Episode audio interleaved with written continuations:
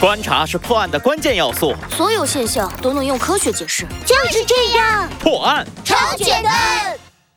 第二十六集，闹了个大乌龙。小鸡墩墩，等等，你和我到办公室来一下，帮我把东西带回去给鸡妈妈。好的，猴子警长。午休时间，猴子警长和小鸡墩墩站在办公室的门口。今天是一个特别的日子，他们看起来都很开心。嗯，好久没见到妈妈了，不知道她会不会想我。一定会的。猴子警长一边说，一边把钥匙插进了门锁里。突然，嗯，不对劲儿。呃，怎么了，猴子警长？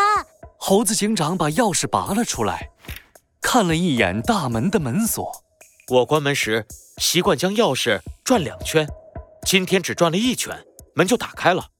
有人偷偷打开过我办公室的门。什么？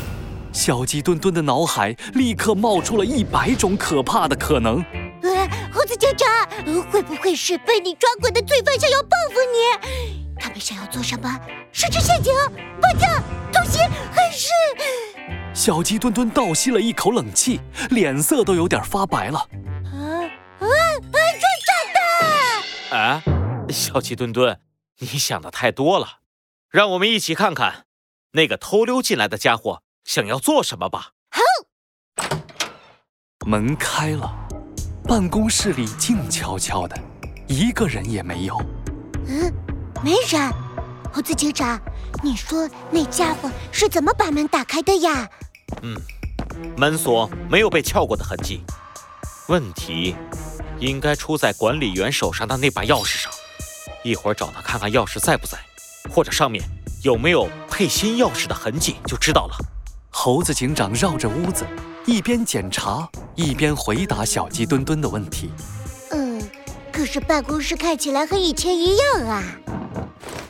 看到事情没有如自己预料的那样发展，小鸡墩墩拉开凳子，放松地坐了下来。不，还是有不一样的地方。书柜被打开过了，抽屉也被翻过了。虽然他不，或者应该说他们很小心，不过还是留下了来过的痕迹。嗯，猴子警长，猴子警长弯腰从地上捡起一根红色毛发，又指了指落在桌子角落里的一根白色毛发。你看，这两根毛发应该是从不同动物身上脱落的。猴子警长，你有没有？啊，小鸡墩墩，你怎么了？你有没有听到什么声音？咔嗒，咔嗒，咔嗒的。猴子警长竖起耳朵，果然就像小鸡墩墩说的那样，屋子里的某个角落里传来了咔嗒咔嗒的声音。这个声音是计时器？难道？猴子警长一下紧张了起来。小鸡墩墩好像发现了什么，低下头去。啊啊！找到了，声音好像是从这里传出来的。小鸡墩墩从凳子下面拿出了一个四四方方的盒子，奇怪的响声就是从盒子里传来的。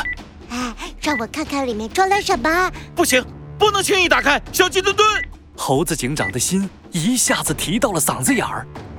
他猛地朝小鸡墩墩飞扑过去，想要抢过盒子，可是已经来不及了！啊，我的鸡妈妈呀！一声巨响从盒子里传来，小鸡墩墩吓得从椅子上跌了下去。紧接着，漫天的礼花从盒子里喷射而出，办公室的大门在这时打开，小动物们的声音从门外传来：“祝你生日快乐，祝你生日快乐。”小鸡墩墩和猴子警长一起向门口望去，就看到夏令营的小动物们推着一块大蛋糕，一边唱生日歌，一边走了进来。当当当当！猴子警长，生日快乐！这是我们特意为你准备的惊喜，嗯，喜欢吗？雪球开心地叫了起来，接着仰着小脑袋，得意地朝身边的伙伴们说。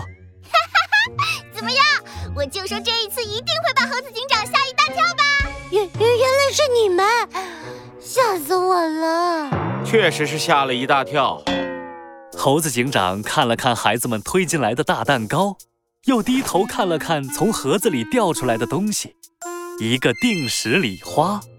他无奈地揉了揉额头，接着顿了一下，有些尴尬地说道：“嗯，谢谢大家的好意，以后可不要再这样搞了。我还以为是炸弹呢啊！不过，呃，今天不是我的生日啊。”什么？